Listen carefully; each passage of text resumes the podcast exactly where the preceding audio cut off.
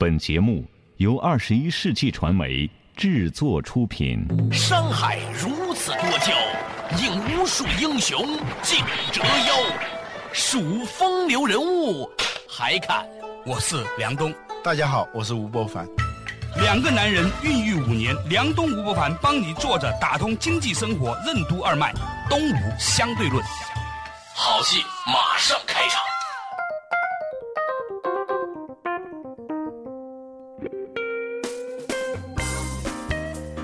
坐着打通经济生活任督二脉，大家好，欢迎收听东吴相对论，我是梁东，对面的依然是二十一世纪商业评论发起人吴伯凡，老吴你好，大家好。前两天我看了一微博啊，也网上有个消息，嗯，号称就是历史以来最难就业季，全国今年六百九十九万大哎，这数字挺有意思啊，六百九十九万。为什么不是我想起700呢像某些中档衣服一样的，六百九十九，它不卖七百块钱。就是我们也都知道，很多的数据它根本不是统计出来的，它是会设计出来的，是吧？啊、6六百九十九呢，刚感觉它还是六字头。你刚才这么一说，是吧？让我直觉感觉是有可能实际的是高于这个数字的，否则的话，为什么是六百九十九那么漂亮的一个数字呢？是吧？但是呢，这个东西我们既无法证实，也无法证伪，那就算了。这个数字里头，我还请教过一个专家，说啊它还不包括那些成人高考的。哦成人高考还挺多的，那种函数的，我们以为都没有了，都有的。现在电大啊、业大什么的，对是吧？还有说这个呢，至少有二十多万。这还不包括过去十年或过去五年，咱们有很多的高中生、大学生到海外去，从哈佛到各种的，就是海归潮，这个数字里面没统计这个东西。嗯，对，你可以想象一个人，他到美国或者加拿大读完书以后，他可能有一半的几率在当地找一份工作，另外一部分情况他还是要回流中国的，是吧？嗯对那这些人，他们对就业市场冲击，我们这还没有在这份数字里面看见。对，尤其是这些成人高考，我们一般都觉得他不是一群在就业市场上很有竞争力的人。对好像其实可以忽略不计是吧其实不然，对。啊他们好多都是大致找好了工作或者看中了某一份工作，但是这份工作，比如说有些很好的位置啊，嗯。一些国企啊什么，他要求学历啊。这个学历门槛，他是用这个成人高考这种方式解决以后，他就去了。啊，你的意思是不是可以解读为这样呢？就是某一些七线城市、八线城市，就有些孩子呢是有可能有某个工作的了，但就缺那么个本科文凭，但这个人呢连正常高考的本科都没上了，那怎么办呢？就成人是吧？这种人他也是挤占了很多工作岗位的，嗯，但是呢我们也不知道他在哪儿，是吧？但是呢，就是说我那天看的那个微博啊，画面很恐怖，让我想起了那个火啊，车站这种画面我们已经看了十年了。大学扩招第一次啊，九八年嘛，嗯，到二零零二年毕业那一年，我们看到这种人山人海，是人舟啊，什么叫人州？哪个粥？熬的粥一样，哦，就他整个就像粥一样的啊一个人，在那个招聘会上，就人糊糊。嗯，对 对对，哎呀，我看这个照片，你知道我内心里面第一个感觉是什么？老吴，嗯，我觉得我太幸运了，我能找那么十几二十年出来工作。嗯，要是我是今年大学毕业生，我肯定找不到一份，不要说当年还能够去凤凰卫视那样的单位了，就是某个县级电视台，我估计我都未必能应聘得上。嗯那你当然了，你又没有关系，你想想，对呀、长得又不帅，是吧？就像我每次看《非诚勿扰》一样，我在想，哎呀，要是我站在那个地方去应聘，可能还没开始呢，灯就全灭了。我 这个叔叔，所以其实我有一方面呢，充满了一种深厚的这种后怕的感觉；，另外一方面呢，也觉得很很惊讶。你说这帮小朋友他们这么年轻就被推到了这样的一个像火车站一样的人才市场啊，这样挤得人乎乎一样，嗯，将会给他们落下一个什么样的印记？我也看到一些相反的意见，说啊，今年不是史上最难就业季啊，原因呢是因为统计的问题，大学里头现在他要求三四月份。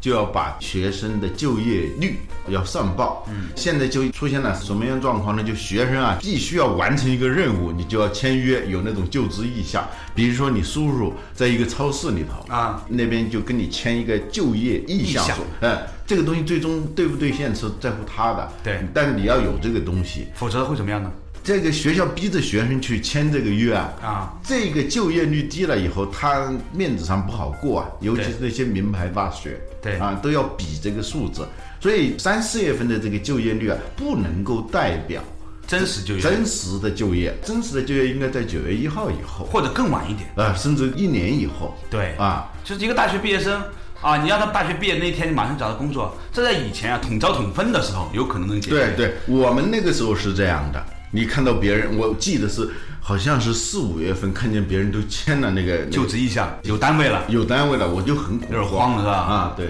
但现在呢，大学生他弹性真的是比较大，哪怕是你有一年之内他没有找到工作，你也不能完全说他是失业。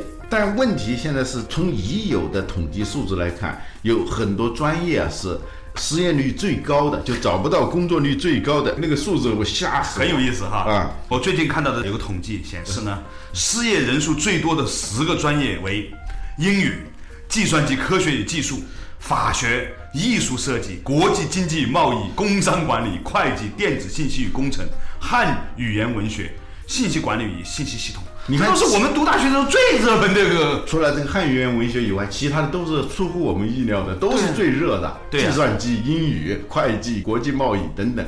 你发现这个学东西啊，选专业真的也是像股票在在股市上一样，做期货是吧？对。现在买了一个期货，今年高考的时候。全家人四年前，四年前买了一个期货嘛。对，然后呢，费尽心思上了一个专业，结果这个专业呢，四年之后呢，变成失业率最高的专业。哇，这个事情也很可怕啊！尤其是计算机，你知道好多那个博士找工作都非常难，一些公司不愿意要博士。你博士你要的工资要比普通的人要高，你还要挑这个挑那个，他宁可去要这些本科毕业的，本科毕业的还要比谁要求的权益低。他低到尘埃里啊，可以啊。读博士真的是一个很不划算的投资，就博士真的不应该是从本科一直读下来，然后去找工作的。今年博士的预期的薪酬，平均薪酬是六千块钱，但还是太高了。你比起那些本科说我只要两千块钱的，你疯了吧？六千，对吧？对。而且现在市场上有一种特别不好的心理暗示，当然这肯定是一个偏见哈，但是的确有，有许许多多的用人单位的人觉得这样的。就是一个人读到博士才来找工作，那一定是在本科毕业的找不到工作，就读了硕士，硕士毕业找不到工作才读了博士的。实际的情况啊，也差不多。现在考研究生的特别多，不是因为他们喜欢学习啊，是因为他们害怕找工作。就本科要毕业的时候，干脆考研究生了啊，就可以那个拖延一下。面对找工作的这个困境啊，到硕士快毕业的时候，发现还是不好找工作，然后接着就读博士，读博士那完了你就没办法了嘛。前两天我看了一个话剧，啊，那话剧里面讲一个某著名大学。计算机双料硕士加破来的博士出来找不到工作，最后还是去南翔技校学点东西之后才找到工作的。当然，他这个话题上这个反讽呢，当时他说他是从南翔技校出来的时候呢，才场下很多人鼓掌嘛，说明大家有很强烈的共鸣。当然，我们以前在很多期节目反复讨论过啊，我们的这个学生作为一种教育产业的产品，显然是货不对版的，或者显然。极大的与社会需求相脱节啊，所以很多大学生或者硕士生或者本科生本身他是一个受害者。今天至少不是一个受益者吧？对，我们读书其实是作为一个消费者嘛。对，我们用钱去购买教育，结果这个过程它是跟其他的这个消费是很不一样的，它没有三幺五这一说。哦，对哦。呃，我我觉得你一下子戳中了这个事情的本质点了。稍事休息，马上继续回来。坐着打通经济生活任督二脉，东吴相对论。英语、法学、会计、计算机、国际贸易这些曾经的大学热门专业，现如今为什么都成了失业率最高的专业之一？选择专业为什么和投资创业一样要走窄门？为什么说很多人读硕士、博士不是因为热爱学习，而是因为害怕工作？我们为什么应该把教育视为投资而不是消费？欢迎收听《东吴相对论》，本期话题：史上最难就业季。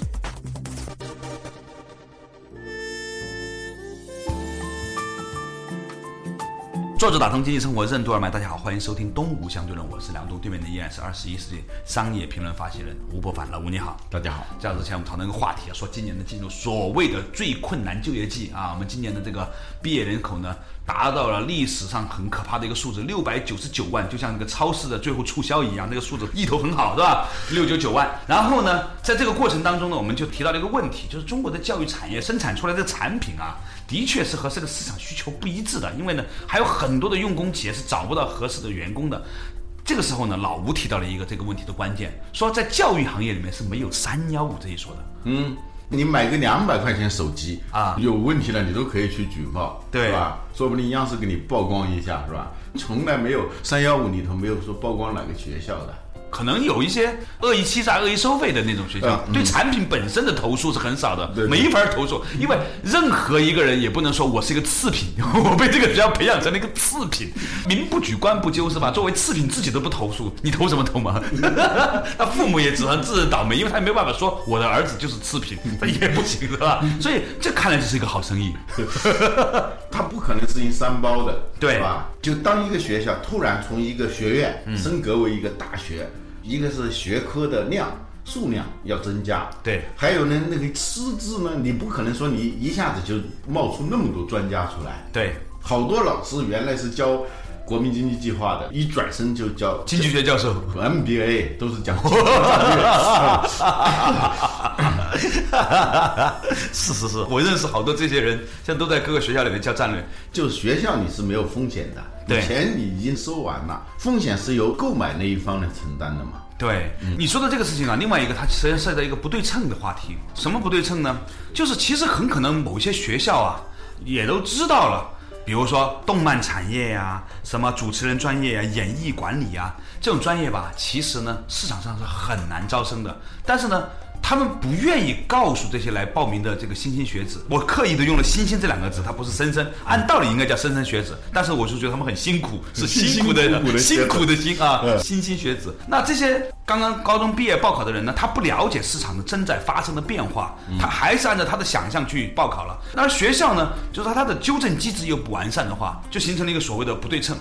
就学校，他就反正有人来报考，我能收到钱，而且教育这个事情很有特点，它是先收钱后花钱的那么个事儿。嗯，天底下很多生意都没有先收钱后花钱了。比如说你要开个杂货铺，你得先花钱把货买进来，是吧？你才能卖，对不对？嗯。但是呢，开学校不是，开学校和开旅行社是最好的两个行业，就是说我是先收完钱再花我的成本的。所以对于学校来说，只要还有人报名，我能把这个预收款先收上来，那就是一个好生意。至于我生产出来以后几年之后卖不卖得出去，尽管我现在已经知道这个专业已经是不对的了，但是我没有那么强的动力。对，闲谈当中亲戚啊朋友说起他们的孩子，我印象当中不下于三四个啊，说自己的孩子上什么主持人专业，这种专业是很忽悠人的一种专业对，。大部分的专业都是不能够借由教育培养出来的，比如主持人那个事儿。他测算过嘛？啊，全国有多少？到底需要多少主持人？对，我们说真正的主持人你是很难教出来的，所以呢，你教出来教什么都无关紧要的。对啊，作为卖方来说，它是非常好的一个产品。嗯，反正将来你不成为一个伟大主持人，因素太多了，跟我的教育其实没有什么关系，是吧？嗯。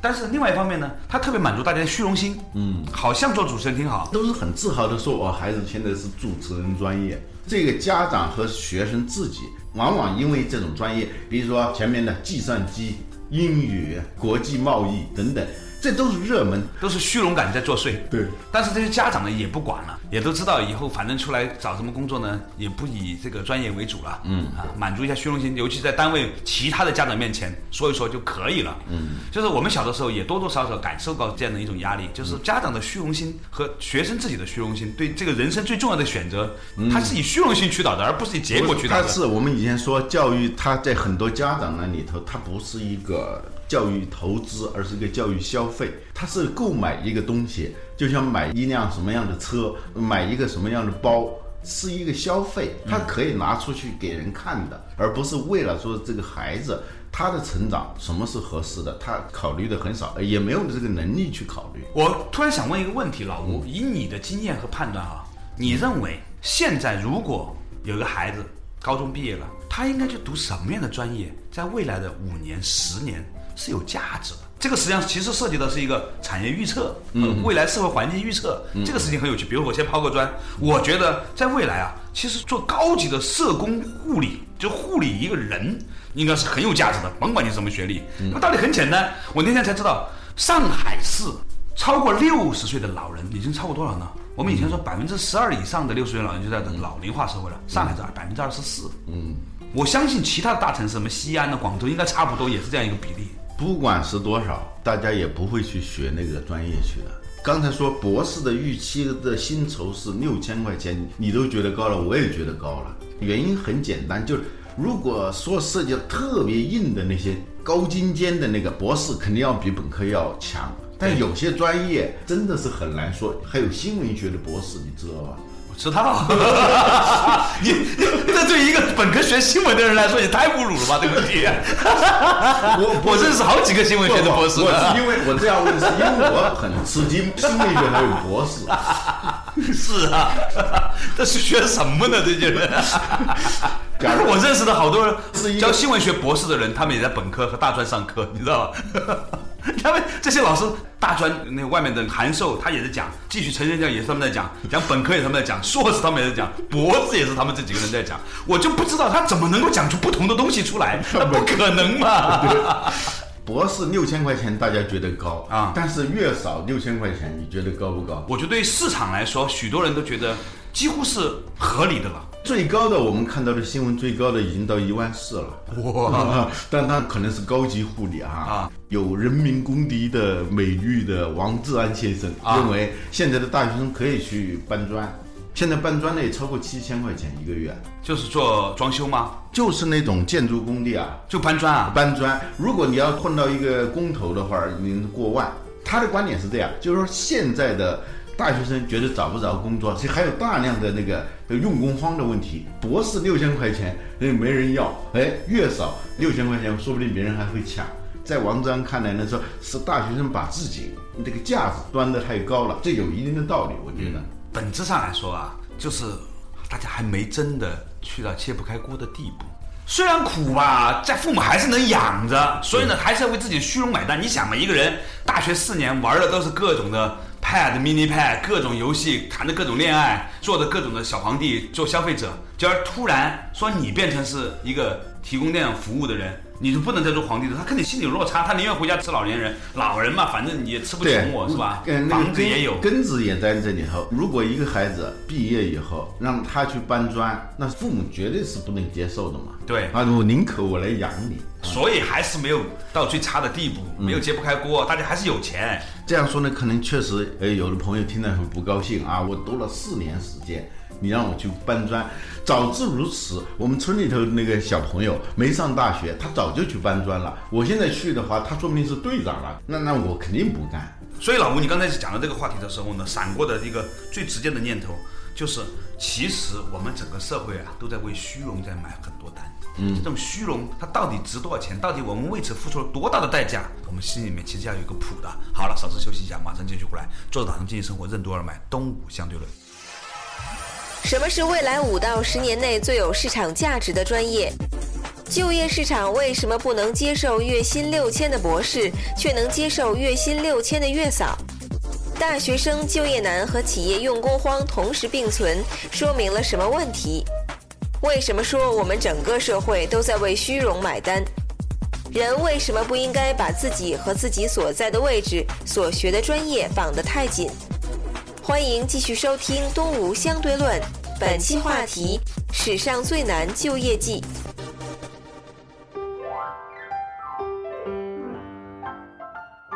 作者打通经济生活任督二脉，大家好，欢迎收听《东吴相对论》，我是梁东，对面依然是二十一世纪商业评论发行人吴伯凡，老吴你好。大家好，之前呢，我们提到一个话题啊，就是说，如果我们站在现在来看，未来五年或者十年，什么样的工作是有前途的呢？我提到一个就是，比如去做养老护理这样的一个事情。但是现在很多大学生肯定在报考的时候，高中毕业生他是不会去学这种专业的。我现在开诊所，我深深的知道要找个好的护士多么难，嗯找到好的前台多么难。现在大学毕业生根本就不想做服务的工作，觉得服务业呀、是一个低人一等的行业。嗯，他们要做的是高端服务业、生产性服务业。所谓生产性服务业，麦肯锡的顾问，麦肯锡的顾问去高盛、去中金公司去做这样的工作，他们认为那种叫服务业，伺候人的就传统服务业是根本看不上的。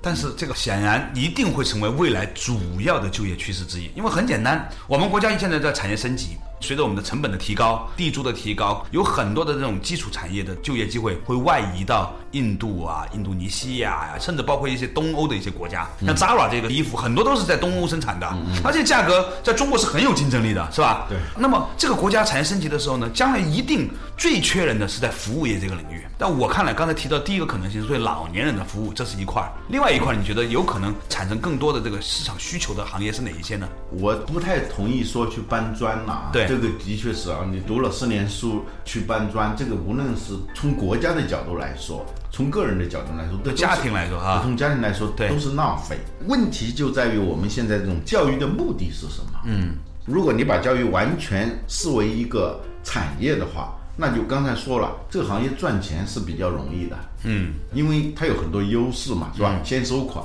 嗯，对产品不实行三包，不没有三幺五没有三幺五等等。中国的产业转型和升级它是两块儿的，一个是转型，以制造为主，转向以服务为主。对升级呢就是从低端制造业向高端制造业的升级，低端服务业向高端服务业的这叫升级。这两块儿呢，都意味着我们传统的这种教育，就这些设计这些课程的老师，他不知道，他也没必要知道，他根本不需要去考虑这些问题。但是我们作为一个受教育者，作为这种教育的消费者，我们必须要为自己要着想。四年之后、五年之后，我们要面对的这个，说不定多出一万来就是七百万了，是吧？